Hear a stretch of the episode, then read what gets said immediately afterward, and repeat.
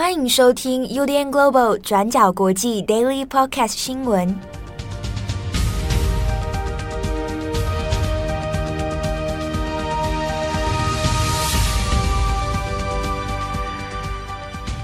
Hello，大家好，欢迎收听 UDN Global 转角国际 Daily Podcast 新闻。我是编辑七号，我是编辑木仪。今天是二零二三年二月九号，星期四。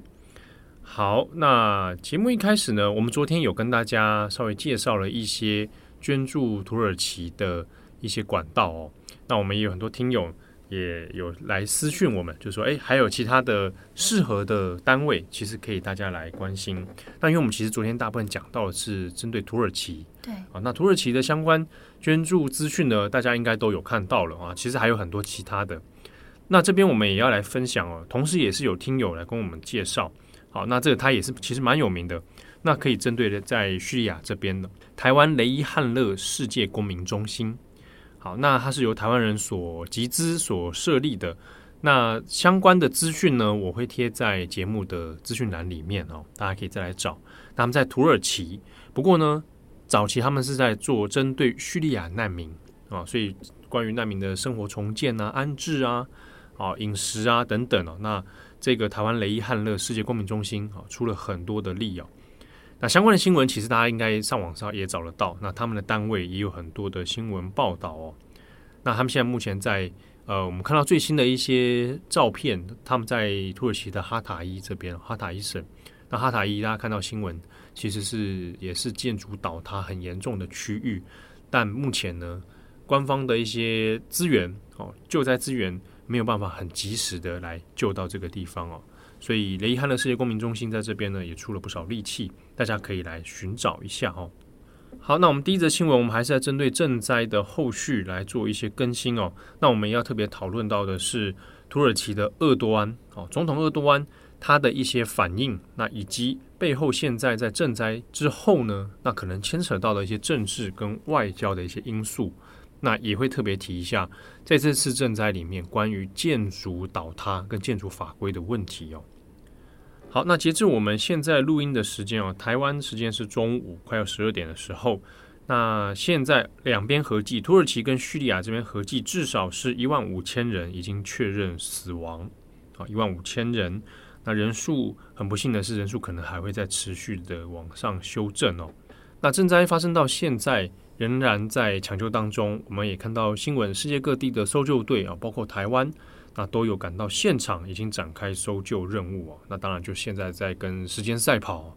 那我们一般来讲说，在赈灾之后啊，二十四小时之内，它的黄金时期，那存活率的话可以达到百分之七十四，但到了七十二小时之后，存活率就会变成百分之二十二。那这个是美联社所做的一个资讯讨论呢。那如果赈灾之后了，你已经到达第五天的话，那就会下降到存活率只剩下百分之六啊。那在讨论资讯之前呢，我们先跟大家也说一下，近期其实呢，针对于赈灾的假新闻跟假图片，其实也不少。可能在台湾看到的并没有很多，在 Twitter 上面，如果以外文为对象的话，或者是土耳其的这个乐听众为对象的话，其实数量还不少。之中呢，有。包括说，像是可能会告诉你说有哪个建筑物倒塌啊，哪个学校崩溃这样子等等哦。那有很多它其实来源是不明的，这边也要请大家注意。但我有看到一张图片是台湾人有在传啊，大家可能留意一下那张照片啊。可能最近有注意到，呃，一张賑灾的照片是有一个黄金猎犬趴在那个这个残骸之中，然后呢有一个手伸出来，然后猎犬就守在这个手的旁边。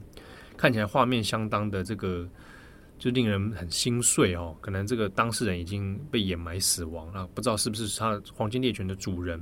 这张照片并不是土耳其赈灾的照片，这张照片呢是二零一八年的一个赈灾的照片。但是我们去搜寻了一下，呃，有找到照片的时间点，但是并不知道它的时空跟地点哦。如果有听友知道的话，那也欢迎提供相关资讯。BBC 有也有针对这一系列的讨论。那 BBC 也去找了这张照片，也有发现一样的问题哦，是二零一八年的，可是呢，它的来源其实不太清楚。好，但在这次土耳其的赈灾里面，有很多人拿这张照片就说啊，这是土耳其的现场。好，那我看到这一张是有在台湾的一些社群，包括脸书啊、Twitter 上面在流传。那如果你有看到的话，也要跟人提醒一下哦，那个其实并不是土耳其的这次震灾的照片哦。好，那我们这边先看哦，震灾发生到现在，那其实土耳其国内的舆论当然也有很多的批评，那这个是在所难免，因为死了这么多的人，然后房屋倒塌的数量这么多，当然都会对于政府的救灾状况有很多的不满。那包包括土耳其自己的反对党啊，现在矛头当然都指向了厄多安。那就会反映，就说土耳其政府现在在，特别是这个紧急应变部门啊，说反应太慢啊，政府也没有什么准备，就这个救灾的准备，那也没有应对这个赈灾的这一些应应配套措施，那也导致了后续一连串这么多问题。那厄多安呢，先前在接受炮火之后，这个本来态度还是比较强硬，但现在啊，最新的发展是他公开的承认说。确实啊，有一些反应过慢的问题啊，确实有一些救灾上面准备不够的部分啊，所以我们可以看到，像是 BBC 哈或者 Guardian、呃美联社等等外媒里面都有针对这一件事情哦，做了一条新闻，就讲到说，厄德湾好有承认这件事情上面是有疏失的，但是哈，不过跟这个但是，厄德湾在这些承认里面，其实后面还是有讲说。准备赈灾、应对赈灾这件事情，你没有办法提前做好万全的准备哦，这是不可能的啊！但他也有反击很多这个对他批评的反对党，就说：哎，有一些人现在在制造一些谎言，制造一些假新闻啊，那散布对于政府不利的讯息啊。那这个厄多安说他不能接受。那他也当然也特别讲到说，为什么这一次救灾上面可能看起来好像。哎，不是那么有效率，或者是很困难。那提到了，比如说现在天气因素啊，气候因素碰到湿冷，然后呢，冬季啊，又有部分地区有之前有下雪，所以都会造成很多的这个难度哦。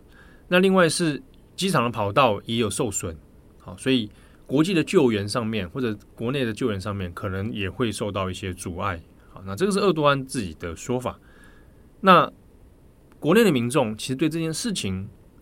我们可以理解其中的愤怒啊，但是呢，国内民众里面也有特别讲到一件事情，就是有一些民众质疑啊，那一九九九年的时候，土耳其有发生很强烈的地震，那个时候有非常多的房屋倒塌，那为什么经过了这么多年，那政府似乎没有在建筑这件事情上面哦下了更多的功夫，更多的防范？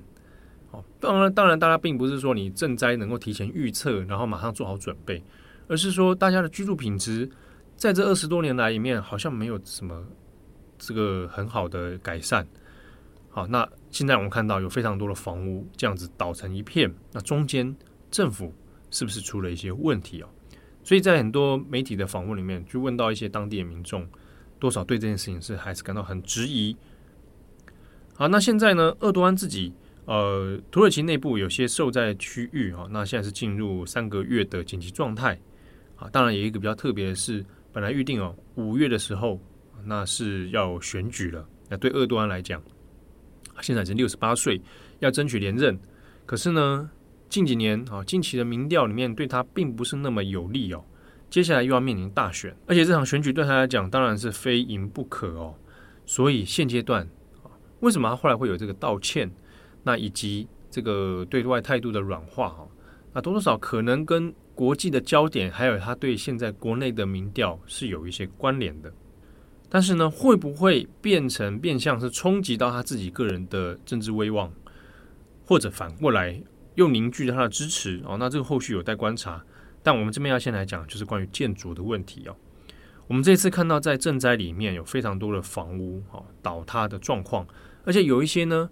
你还可以看到，它是在社区里面哦，可能有部分的区块的社区，它的房屋公寓全部倒塌，但周边还有其他房子，诶，就相对是没事。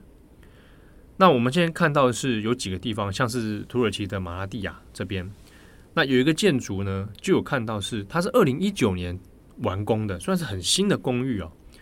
那也有网友啊，土耳其的网友去找到这个建筑先前的这个房屋广告，就说它现在是。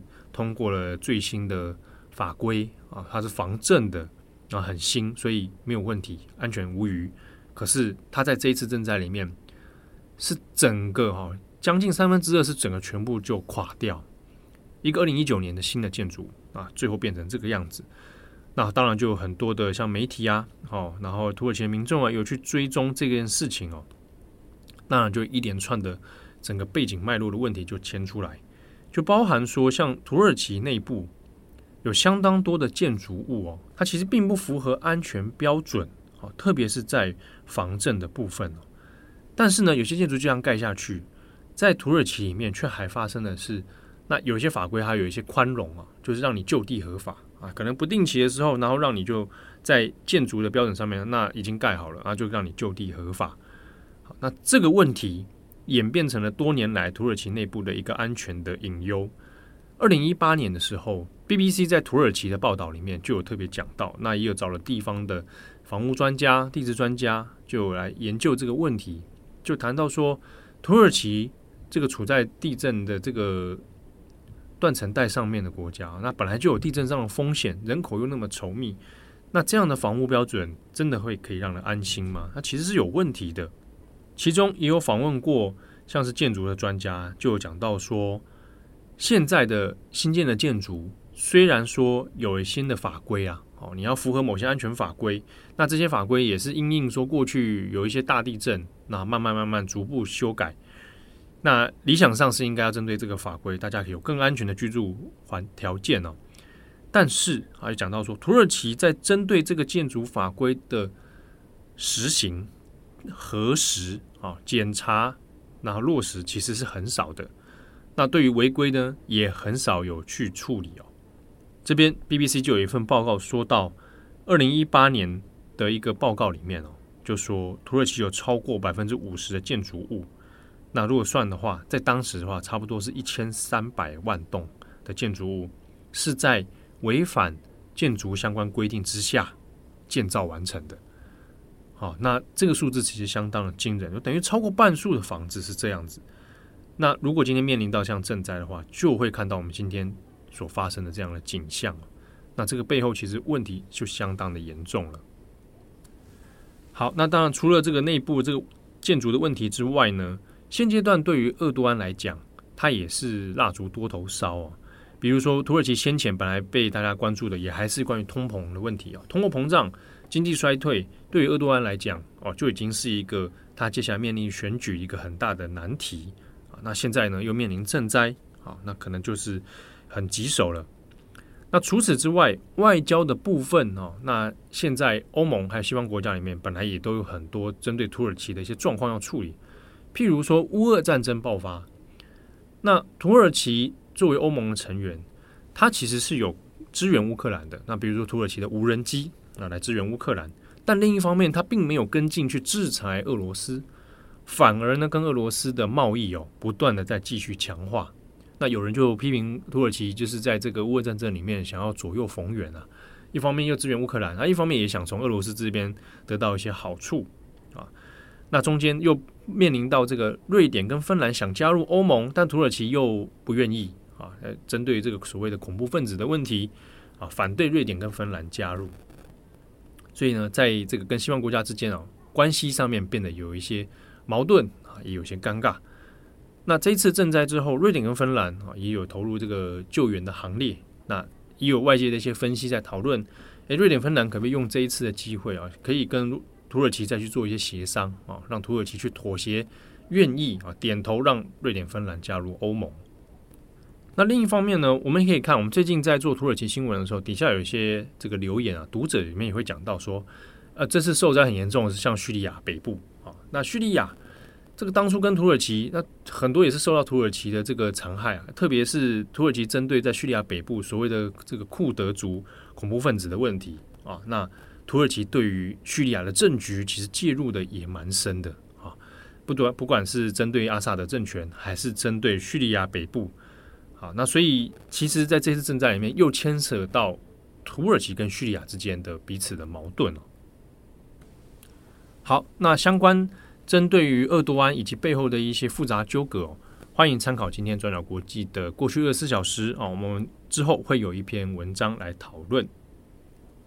好，我们下一则来看看乌克兰总统泽伦斯基的英国之旅。泽伦斯基在英国当地时间二月八号下午的时间，搭乘了英国皇家空军专机，抵达了伦敦斯坦斯特德机场。那英国首相苏纳克也亲自到机场来接机哦。这是俄乌战争爆发之后，泽伦斯基第二次出访外国的行程。那也是在开打之后，他第一次访问英国。那泽伦斯基抵达之后呢，是马上到白金汉宫见了英国国王查尔斯三世。那这次泽伦斯基跟过去一样，穿着军绿色的运动衫，还有裤装跟靴子。那《纽约时报》的一篇报道就说，这次泽伦斯基即使是要见英国国王，他都还是坚持着这身的打扮，还有透过这身打扮来寻求全球对乌克兰的重视。那查尔斯三世在见到泽伦斯基的时候，马上就跟他说：“我们一直很担心你，一直挂念着乌克兰。”那泽伦斯基也对查尔斯三世表达了他的感谢。他说：“谢谢他从自己还是威尔斯亲王的时候就对乌克兰表达支持。”那泽伦斯基也有提到说，国王他曾经在皇家空军服役。那他现在也认为，在乌克兰的每一位空军飞行员，在他心中都是王者。那泽伦斯基跟查尔斯三世见面之后，接着就到英国国会，然后在西敏寺发表了一场演说。这场演说大概是长达二十三分钟。演说进行的时候，台下有上千位的国会议员，还有非常多的熟面孔，像是英国首相苏纳克、英国前首相强生、特拉斯，还有财政大臣杭特，以及工党领袖凯尔斯塔摩等等。而且他们全程都是用站立的方式来聆听泽伦斯基的演说。那在这场演说里面，泽伦斯基先是感谢英国的支持。他说，英国从战争爆发的第一天开始就跟基辅站在一起。